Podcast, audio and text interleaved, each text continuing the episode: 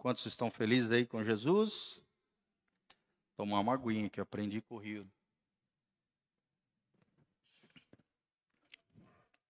Graças a Deus. Amém, meus irmãos. Como é maravilhoso estar aqui ministrando a palavra de Deus, palavra do Senhor. Abra comigo em Filipenses 1, 6, 6 em diante. Deus me deu uma palavra, gostaria de compartilhar com os irmãos. Filipenses capítulo 1, 6.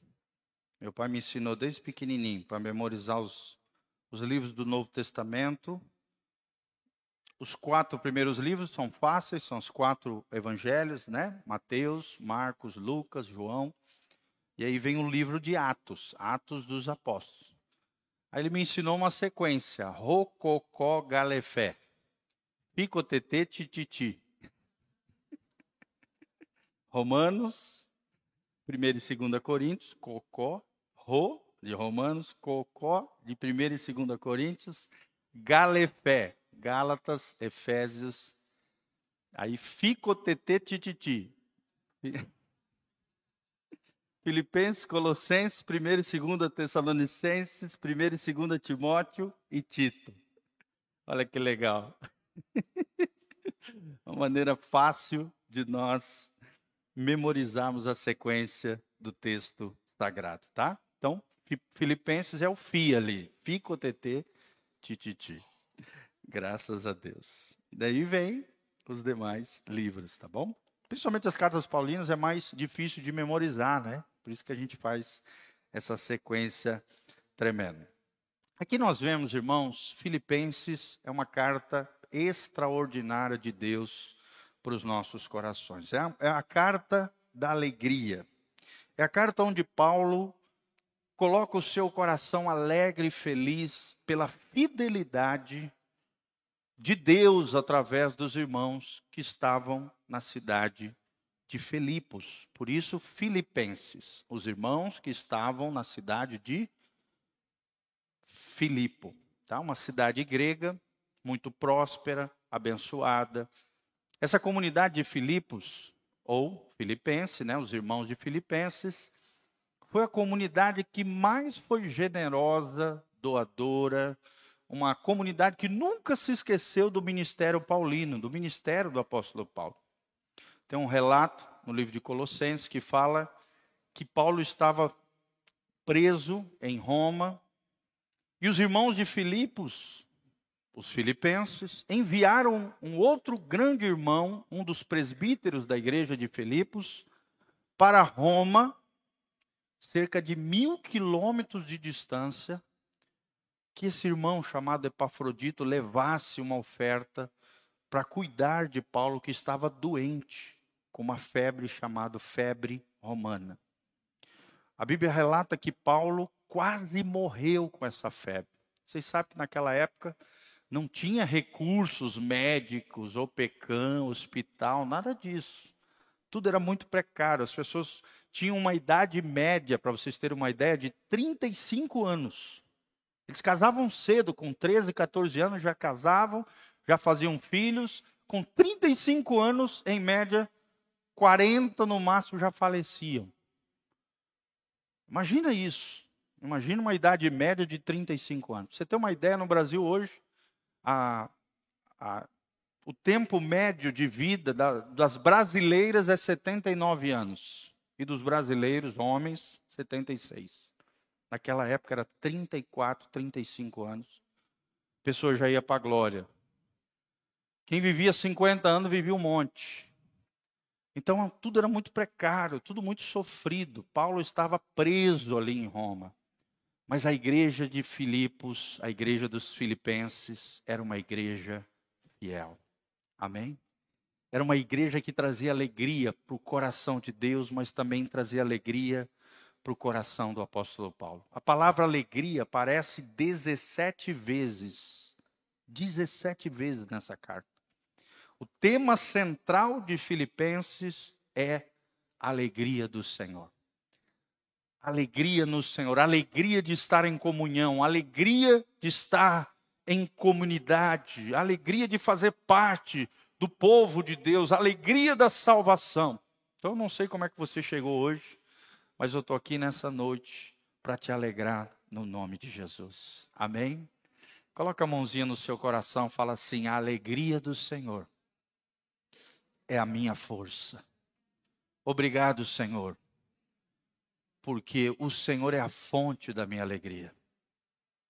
Eu sei que muitos irmãos passam por situações difíceis, né? Situações diversas. Só você sabe aquilo que você está enfrentando, aquilo que você está vivendo. Mas saiba, irmãos, que em Cristo Jesus, eu e você somos mais do que vencedores. Amém? 1 João capítulo 5, versículo, não me lembro se o 4 ou 7, diz assim: E esta é a vitória que vence o mundo, a nossa fé. Fala comigo, a minha fé me dará vitória. Deus vai honrar a sua fé. Não importa como você chegou hoje, importa como você vai sair daqui. Eu tenho aprendido que a alegria, irmão, não é um sentimento. Ela envolve sentimento, mas é uma decisão no coração. Você pode decidir ficar triste, ficar angustiado, ficar abalado, ficar atormentado, ou você pode decidir que nada nem ninguém vai roubar a tua alegria. Porque a sua alegria, a alegria do crente, ela é supra-circunstancial. Ela está acima da circunstância, ela está acima dos problemas, ela está acima dos gigantes que você talvez tenha enfrentado ou esteja enfrentando. Amém? Fala comigo, a minha alegria está acima das circunstâncias. A minha alegria é uma pessoa, Jesus de Nazaré. A minha alegria não está em tudo que tudo vá bem. Não, irmão, nem sempre tudo vai bem. Sim ou não? Sim.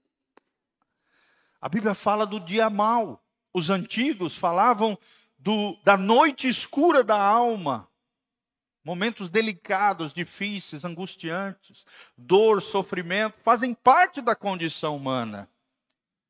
Mas com Jesus, irmãos, nós temos a chave da alegria, a chave da vitória. Amém? Ó, o pastor perdeu a audição, vocês sabem, já falei algumas vezes. Eu fiquei um dia triste no dia que eu recebi a notícia. Perdi minha audição do ouvido esquerdo. Tenho só 13%. Eu sou considerado um deficiente físico. Porque o meu ouvido da esquerda, eu perdi 87% da audição. Um dia eu fiquei triste. No segundo dia eu tomei uma decisão. Nada nem ninguém vai roubar a minha alegria. Amém? Será que você pode falar comigo? Nada nem ninguém vai roubar minha alegria. Eu percebi que isso foi uma, uma um teste para minha fé. E graças a Deus, depois desse episódio, eu saí muito mais forte, mais quebrantado, mais humilde na presença de Deus, mais solidário com aquele que sofre. E não deixei o diabo roubar a minha alegria. Amém? Então vamos aprender através dessa linda carta de Paulo, Paulo aqui cheio do Espírito Santo. Nós vamos começar lendo um dos versículos chaves desse ministério. Filipenses 1, 6. Inclusive está ali na entrada da igreja, Filipenses 1, 6. Quando você entra pela porta, você vai ver Filipenses 1, 6 estampado na entrada da nossa igreja. Filipenses 1,6 diz assim: Tendo por certo isto mesmo, que aquele que em vós começou a boa obra, a aperfeiçoará até o dia de Jesus Cristo. Amém? Quem é esse aquele que começou em mim e você uma boa obra? Primeira pergunta. A resposta é Jesus. Fala comigo, Jesus começou uma boa obra na minha vida. E olha só, é uma boa obra, não é qualquer obra. É uma obra boa. Deus não faz nada pela metade. Deus faz tudo bem feito. O padrão de Deus é excelência. Você foi feito para a excelência. Amém? Por isso que a gente gosta de ajeitar tudo aqui na igreja, né? Hoje mesmo mandei fazer uns cabos novos. Sempre a gente está fazendo aqui, porque o nosso padrão é excelência. É fazer o melhor possível dentro do possível, porque esse é o padrão de Deus. Fala comigo, eu preciso fazer o melhor possível dentro do possível. E o impossível, quem é que vai fazer? Deus. Amém? Mas faça o melhor possível. O padrão de Deus é excelência. Deus começou na sua vida uma boa obra. Não é uma obra mais ou menos, não é a rapa da panela, não é o que sobrou o resto. Deus começou na sua vida uma linda obra. Amém? Cá, Deus começou na sua vida uma linda obra. Eu tenho visto a linda obra que Deus está fazendo na sua vida, na vida do Renan. Vocês são preciosos. Uma das coisas mais lindas de um pastor é isso. A gente acompanha a trajetória da vida das pessoas. Isso é lindo, irmãos. Ver Deus transformando a vida das pessoas. Deus restaurando, Deus pegando pessoas arrebentadas, feridas, machucadas pela vida, com traumas complexos e, e, e situações diversas, eu e você, todos nós. Chegamos para o reino assim, mas Deus começa uma boa obra. Amém? E essa obra não para. Ela continua, o texto diz: aquele que começou em vós uma boa obra, ele aperfeiçoará.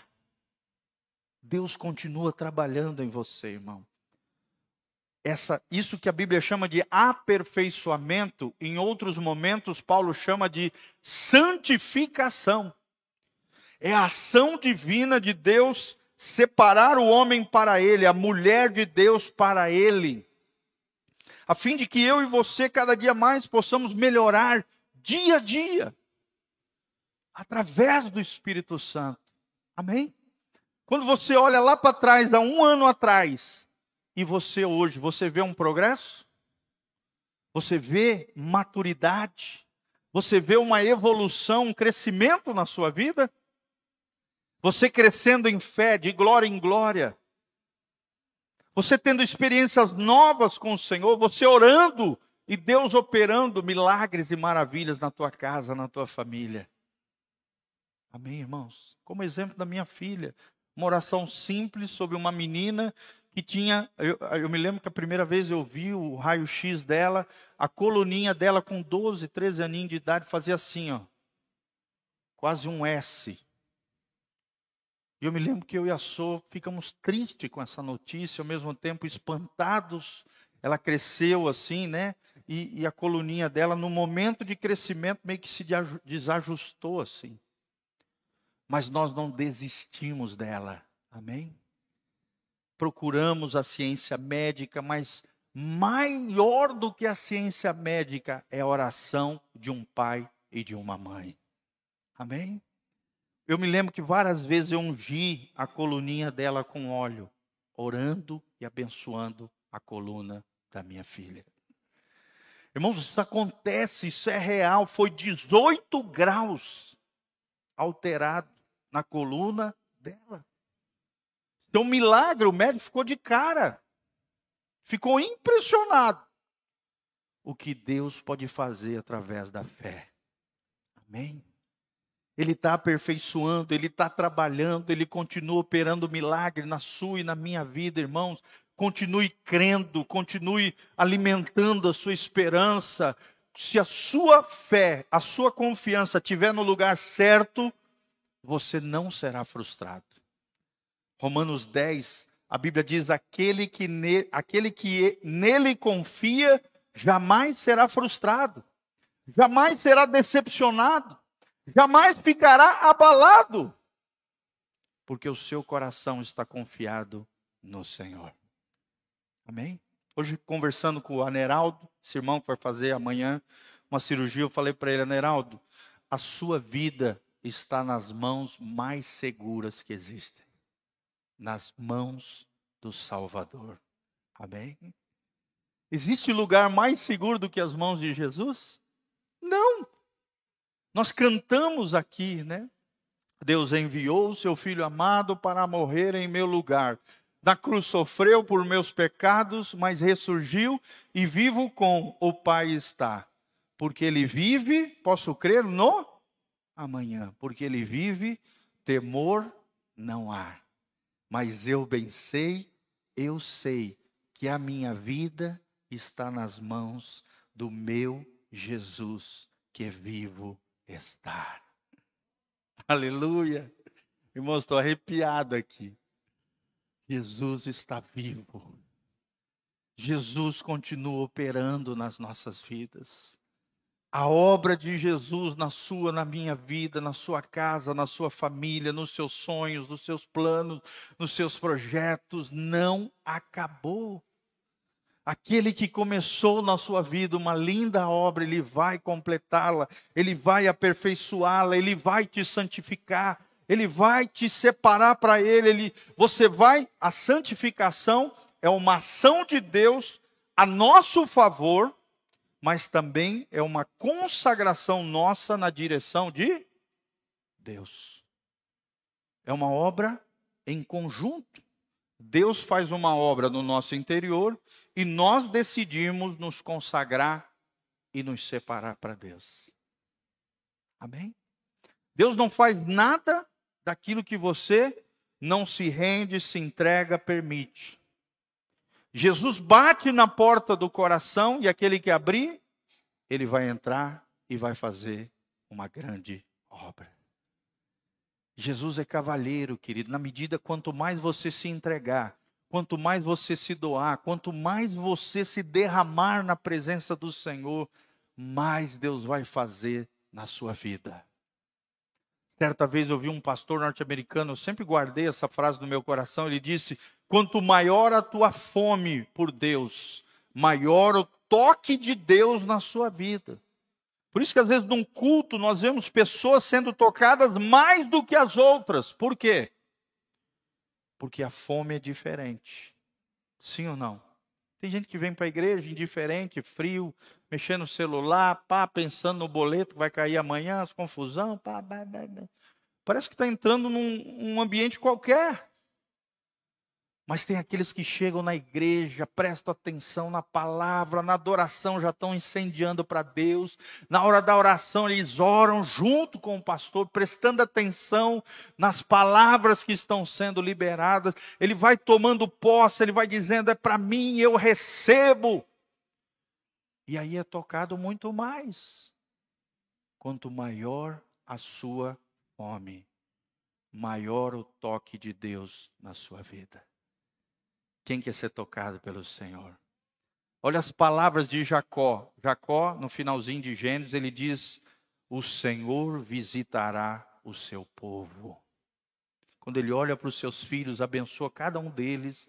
No final dessa oração sacerdotal de um patriarca, deixando a sua vida na terra, abençoando os seus filhos, uma das últimas frases de Jacó continua sendo lançada na eternidade, nos céus e continua valendo, o Senhor visitará o seu povo. Eu quero uma visita de Deus na minha vida, você também?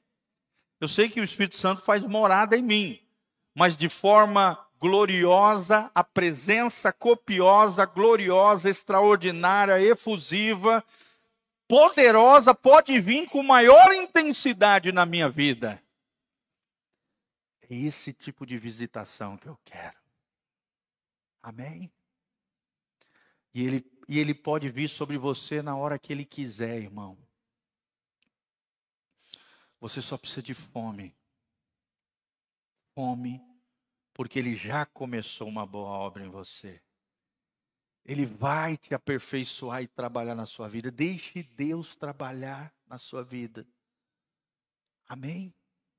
Deixa Deus trabalhar, deixa Deus fazer. Não resista à obra de Deus. Não resista à ação do Espírito Santo.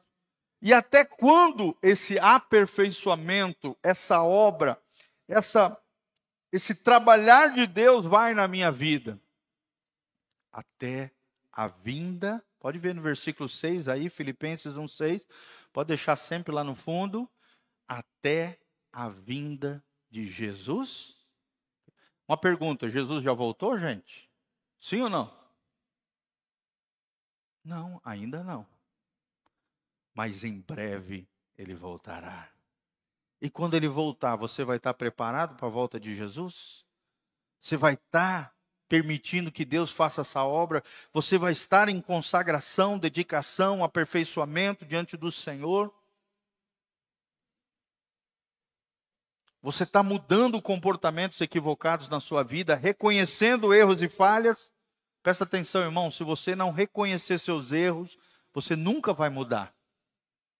Primeiro passo para uma vida transformada é reconhecer os nossos erros e os nossos pecados, as nossas falhas. Se você, quando é confrontado com uma situação errada na sua vida, não reconhecer que aquilo está errado, você nunca vai mudar. Primeiro passo para transformação pessoal é reconhecer erros e falhas. Amém?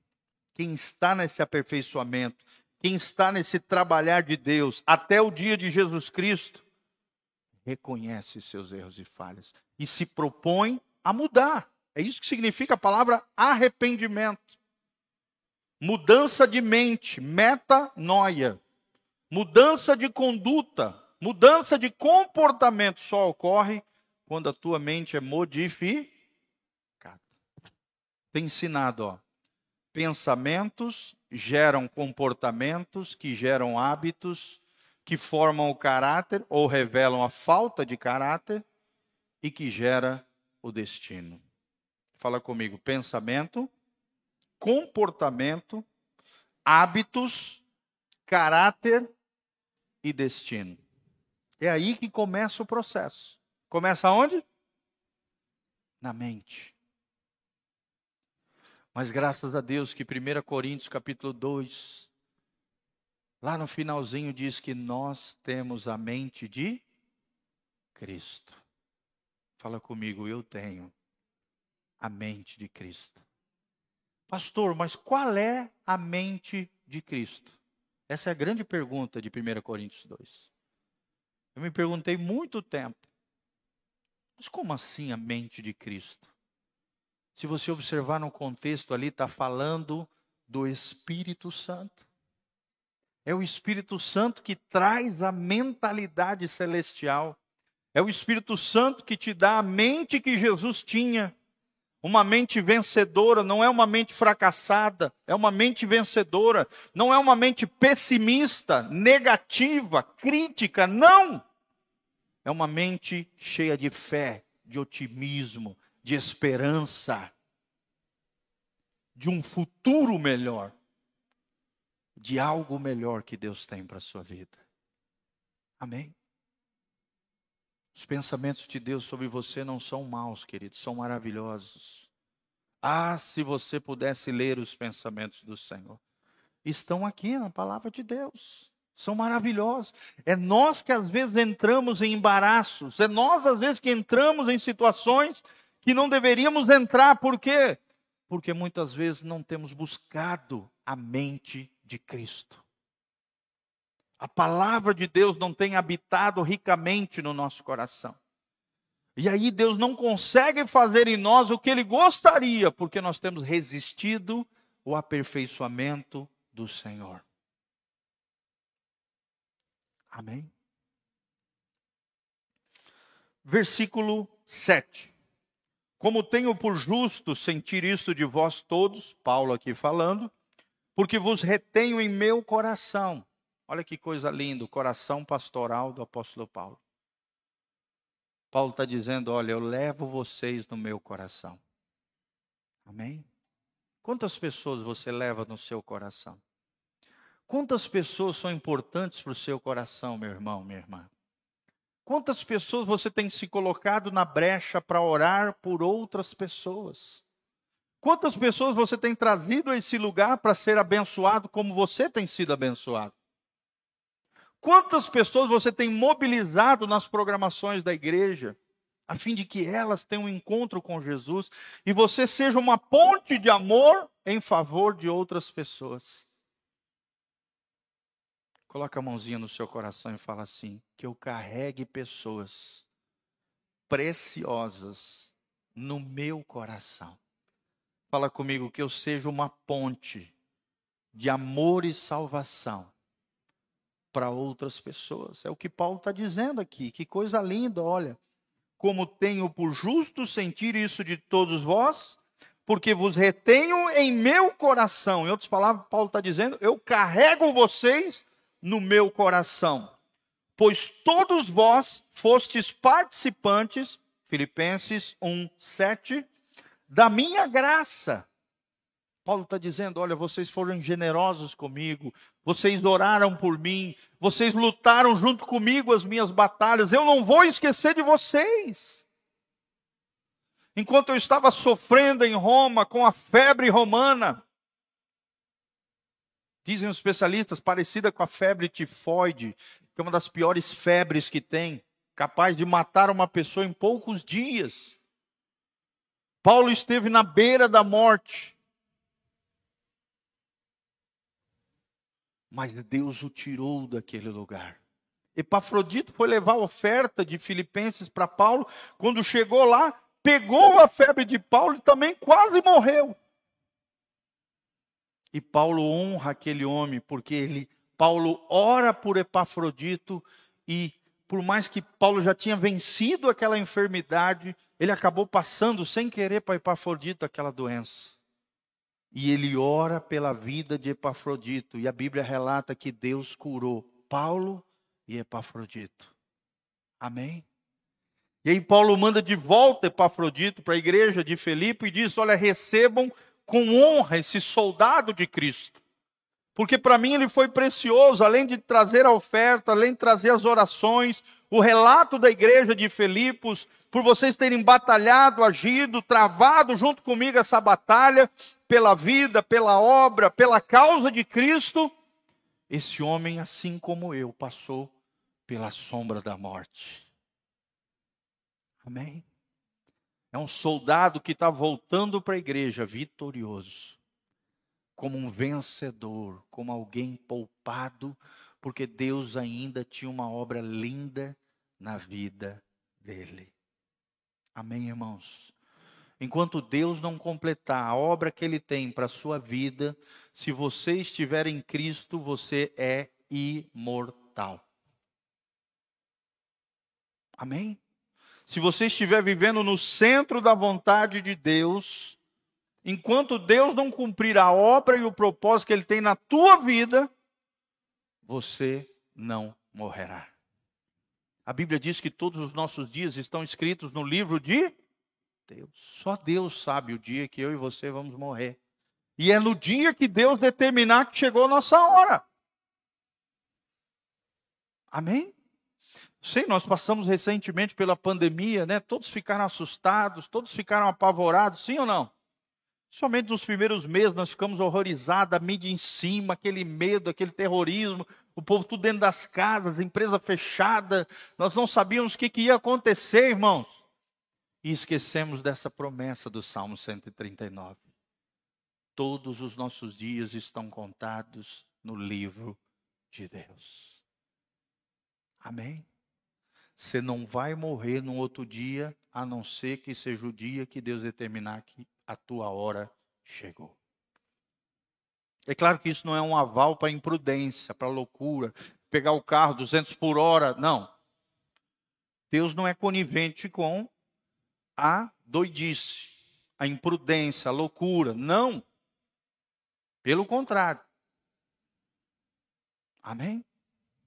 Temos que viver uma vida cuidadosa, zelosa, prudente, sábia. Quem está vivendo no centro da vontade de Deus, esse sim, vai morrer na hora exata que Deus determinar que chegou a hora dele. Amém? Ele quer completar uma obra linda na sua e na minha vida. Postes participantes da minha graça, tanto nas minhas prisões como na minha defesa. Era uma igreja que defendia Paulo. Era uma igreja que falava bem do apóstolo Paulo, era uma igreja escudeira, protetora, que guardava.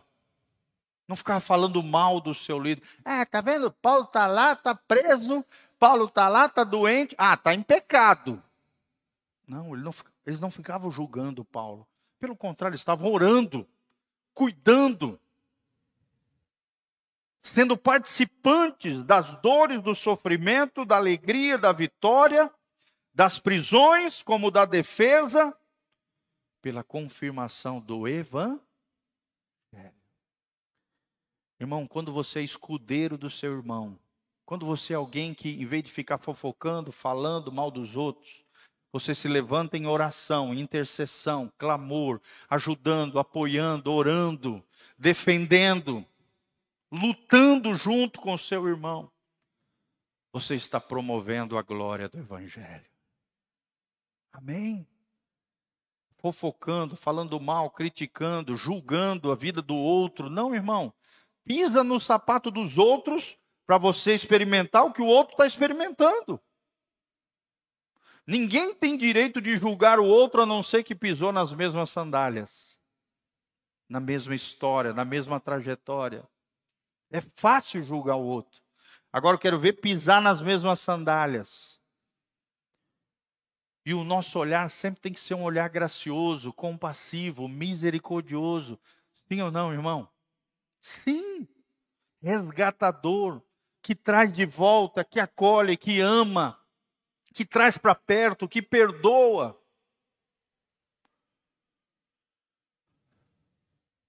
Para que o Evangelho seja honrado. Quem quer honrar aqui o Evangelho? Levanta as mãos para os céus comigo e fala: Senhor, que eu possa defender o teu Evangelho, defendendo os meus irmãos, lutando com eles até que chegue a tua vitória. Paulo fala em Romanos 12: alegrai com os que se alegram, chorai com os que choram. Em outras palavras, Paulo está dizendo: seja sensível à dor do outro. Não tenha inveja do sucesso do outro também. Como tem gente que tem inveja do sucesso do outro? Sim ou não? Uma pessoa saudável emocionalmente, ela não tem inveja da vitória do outro. Pelo contrário, ela se alegra com a alegria do outro. Porque a alegria do outro é a minha alegria. A dor do outro é a minha dor. Paulo fala isso em 1 Coríntios 12. Acaso vocês não percebem que vocês são membros do corpo de Cristo? Quando um corpo, um membro do corpo sofre, todo o corpo sofre com ele, irmão. Às vezes você pensa que o seu pecado afeta só você, não afeta todo o corpo de Cristo.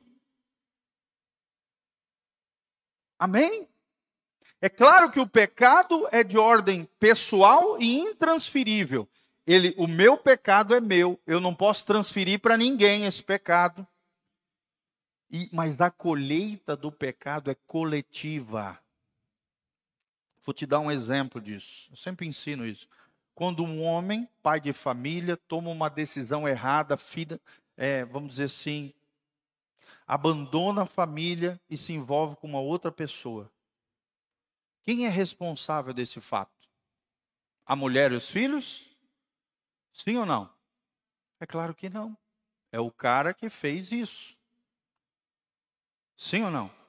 Mas a esposa e os filhos vão sofrer aquele agravo, vão sofrer aquela situação? Sim. Sim. Então lembre-se disso, querido. Assuma suas responsabilidades, assuma suas falhas, se arrependa dos seus pecados, porque o pecado é uma coisa grave. Ofende o coração de Deus, precisa ser modificado na nossa vida. Amém? Precisa ser transformado atitudes, comportamentos. O meu pecado não afeta só a mim, é minha responsabilidade. Eu não posso transferir para ninguém mas muitas pessoas colhem. Sim ou não, irmãos? Sim. Então lute contra ele, se levante no Senhor, peça perdão, conserte, receba o perdão de Deus, a graça de Deus sobre a sua vida.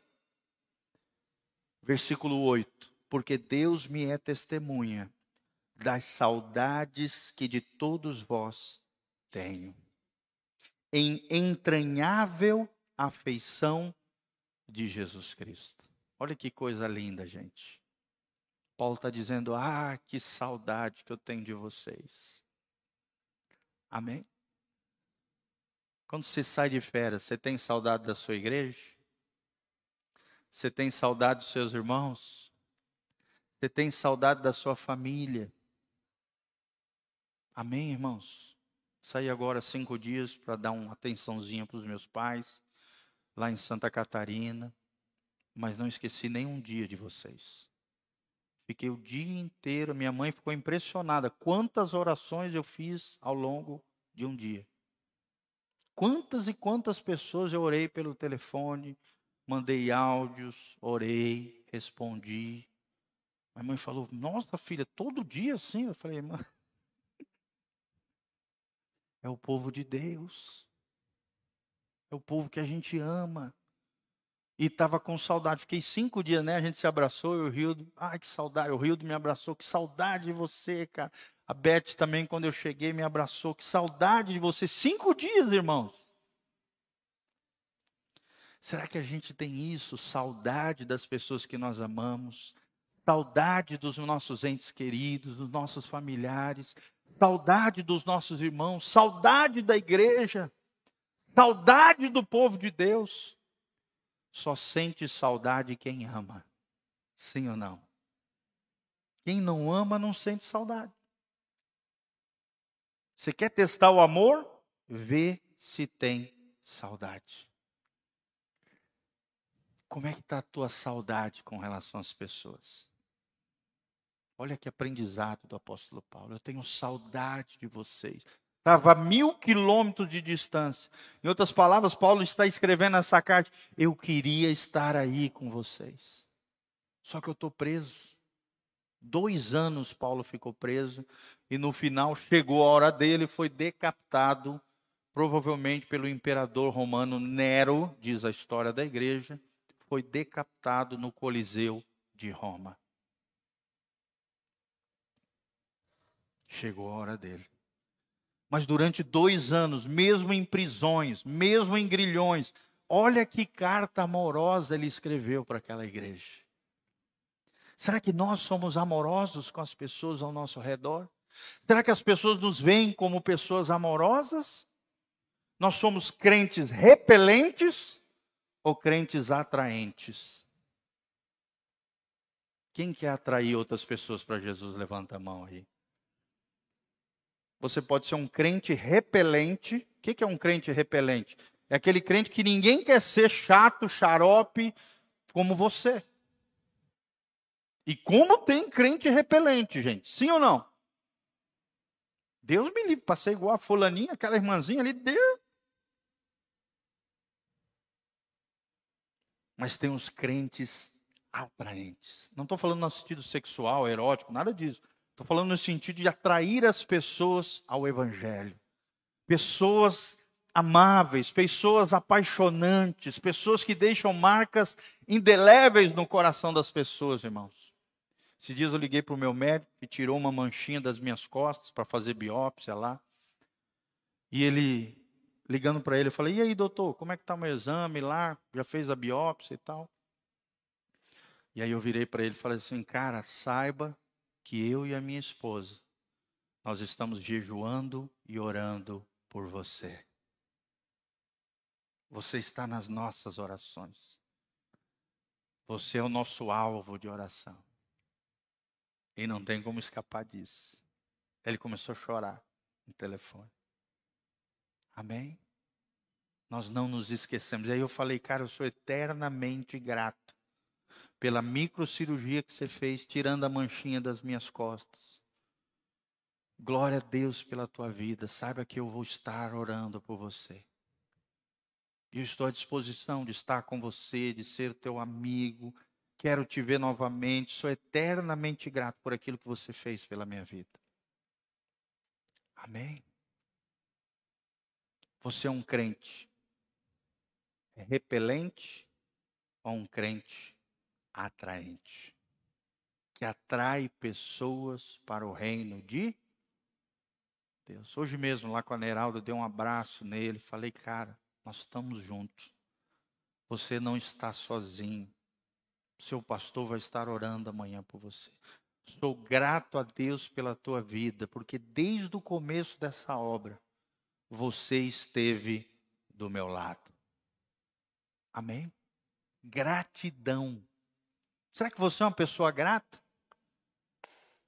A gratidão atrai felicidade. A ingratidão atrai infelicidade. Quem quer ser grato aí, dá um glória a Deus. Satanás vai fazer de tudo para gerar ingratidão no teu coração. Como é terrível, né? Por exemplo, um casal onde a mulher é ingrata com o marido, onde o marido é ingrato com a mulher, é terrível, isso intoxica a relação. O namorado é ingrato com a namorada. A namorada com o namorado, a ingratidão é terrível, é tóxica, é destruidora, tira a felicidade, acaba com a relação. É um germezinho que o diabo lança no seu coração para destruir a tua vida, para tirar a tua alegria. Sim ou não, irmãos? Outra coisa que o diabo adora gerar no nosso coração, além da ingratidão, ele adora gerar a insatisfação. Você já percebeu? A mídia faz isso, a televisão faz isso, o, o mercado né, faz isso. Parece que aquilo que a gente tem não presta, sempre o do outro é melhor. Sempre a tecnologia nova que saiu é melhor. Meu celular é o 11, mas saiu o 13. Ah, eu quero o 13. E os caras sabem disso. Então a propaganda, o marketing, a mídia quer gerar no teu coração o quê? Insatisfação. Sim ou não? Não permita que esse germezinho entre no teu coração. Não permita. A insatisfação crônica gera infelicidade. O antídoto disso, a vacina bíblica disso é o contentamento. Paulo diz: aprendi a estar contente em toda e qualquer situação. Aprendi a ter muito, como também a ter pouco. E o meu coração é mesmo, em outras palavras, Paulo está dizendo. Se eu tiver muito, amém. Se eu tiver pouco, amém. Eu sou o mesmo. Eu não mudo mediante a minha condição, melhor ou pior. Não. É o mesmo coração. E o estilo de vida de Jesus é a vida simples. Fala comigo. O estilo de Jesus é a vida simples. Totalmente contrário do mundo aí fora. Sim ou não, irmão? Qual é a coisa que a gente mais vê no YouTube, na televisão? É ostentar.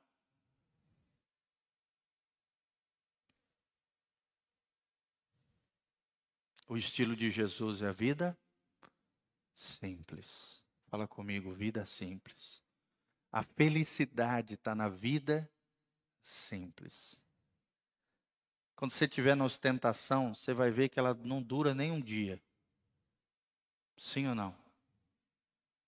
Quem já teve a oportunidade de comprar um carro zero aí? Levanta a mão.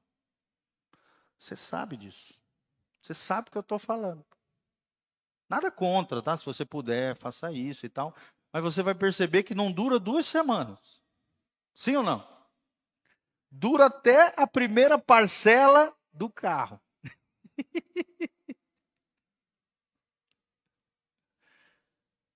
é uma alegria que vai e vem. Sim ou não? Esses dias eu estava ensinando, estava minha filha, o namoradinho dela, falei para eles assim, ó, nós estamos voltando ali de Guaíra, eu falei, olha, Estamos comendo uma, tomando uma garapa e comendo um pastelzinho com carne e queijo. Aí virei para eles e falei: Olha onde está a felicidade. Em três, nós gastamos 40 reais. 40 reais e nos alegramos, estava uma delícia aquela garapa, curtimos aquele pastel. O namoradinho da Giovana falou: Nossa, é melhor do que o pastel do César lá de Maringá. Isso vai guardando memórias no nosso coração, as coisas simples, as coisas pequenas. Não é as grandes coisas, são as pequenas coisas. Amém. Tenho saudade de vocês, diz Paulo. Todos vós. Não é de um ou dois, era de todos os irmãos. Em entranhável afeição de Jesus Cristo. Olha só, afeição, afeto, carinho, amor, desejo de estar junto, desejo de comunhão. Amém? Queridos, começa a participar das células. Nós sempre vamos estar incentivando você. Participe das células. Vem estar conosco. Ontem tivemos uma célula, 25 pessoas, foi uma festa. Quase faltou cadeira na casa.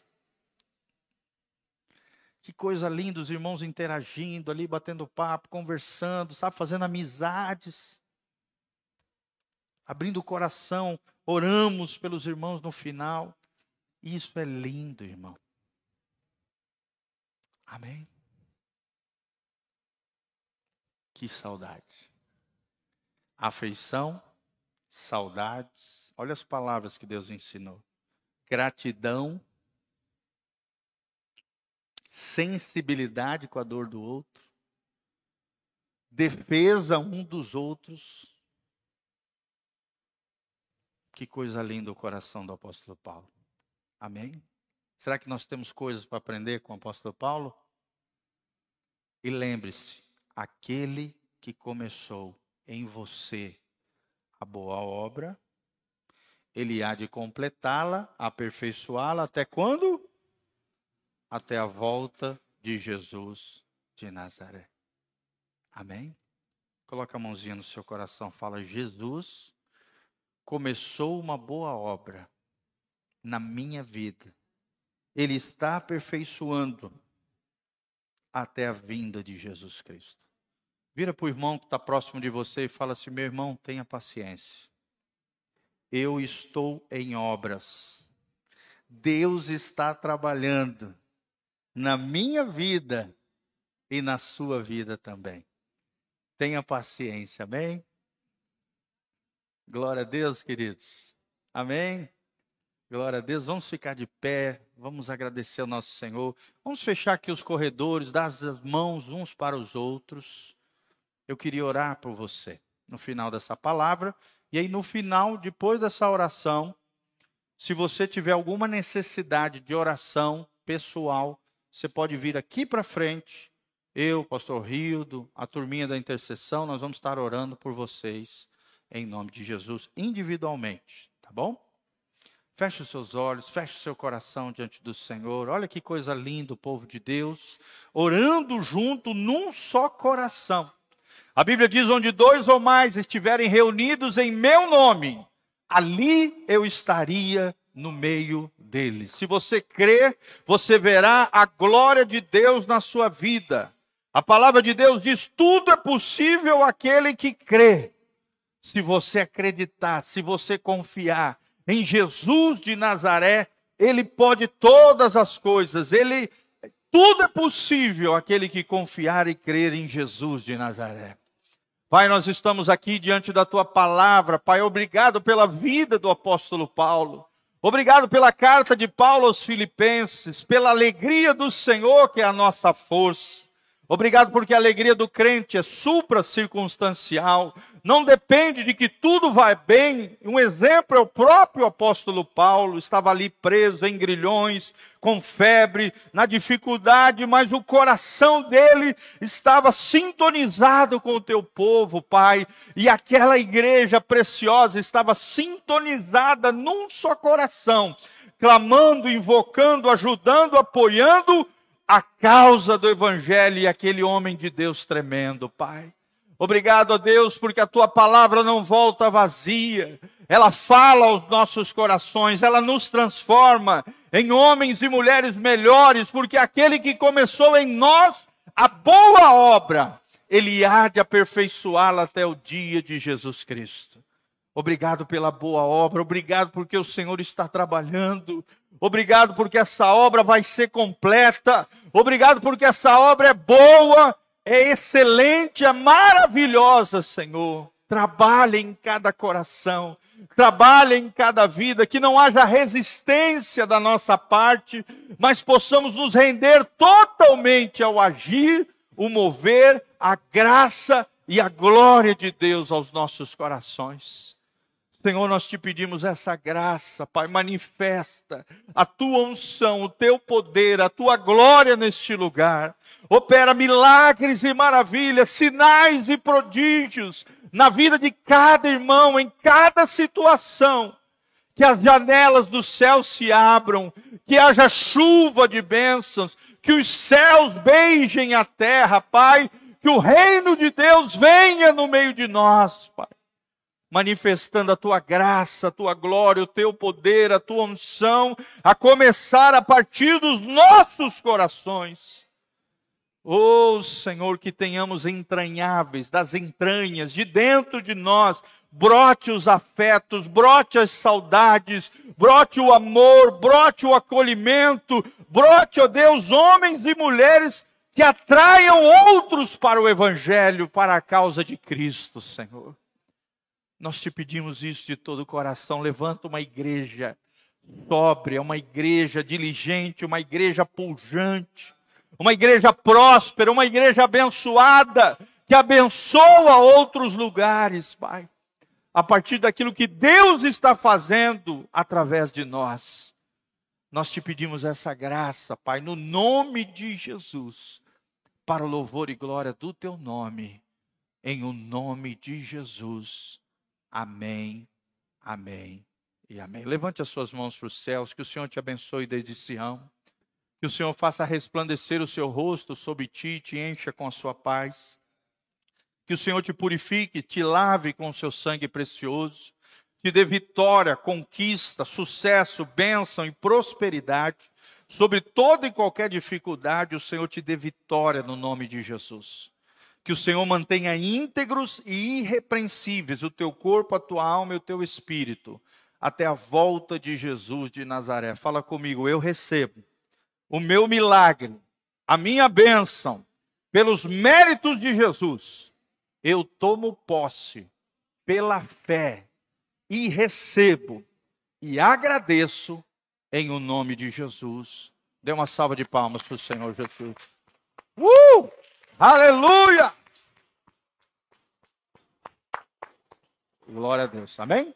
Então, na próxima quarta, é um culto normal, tarde da fé, igual esse.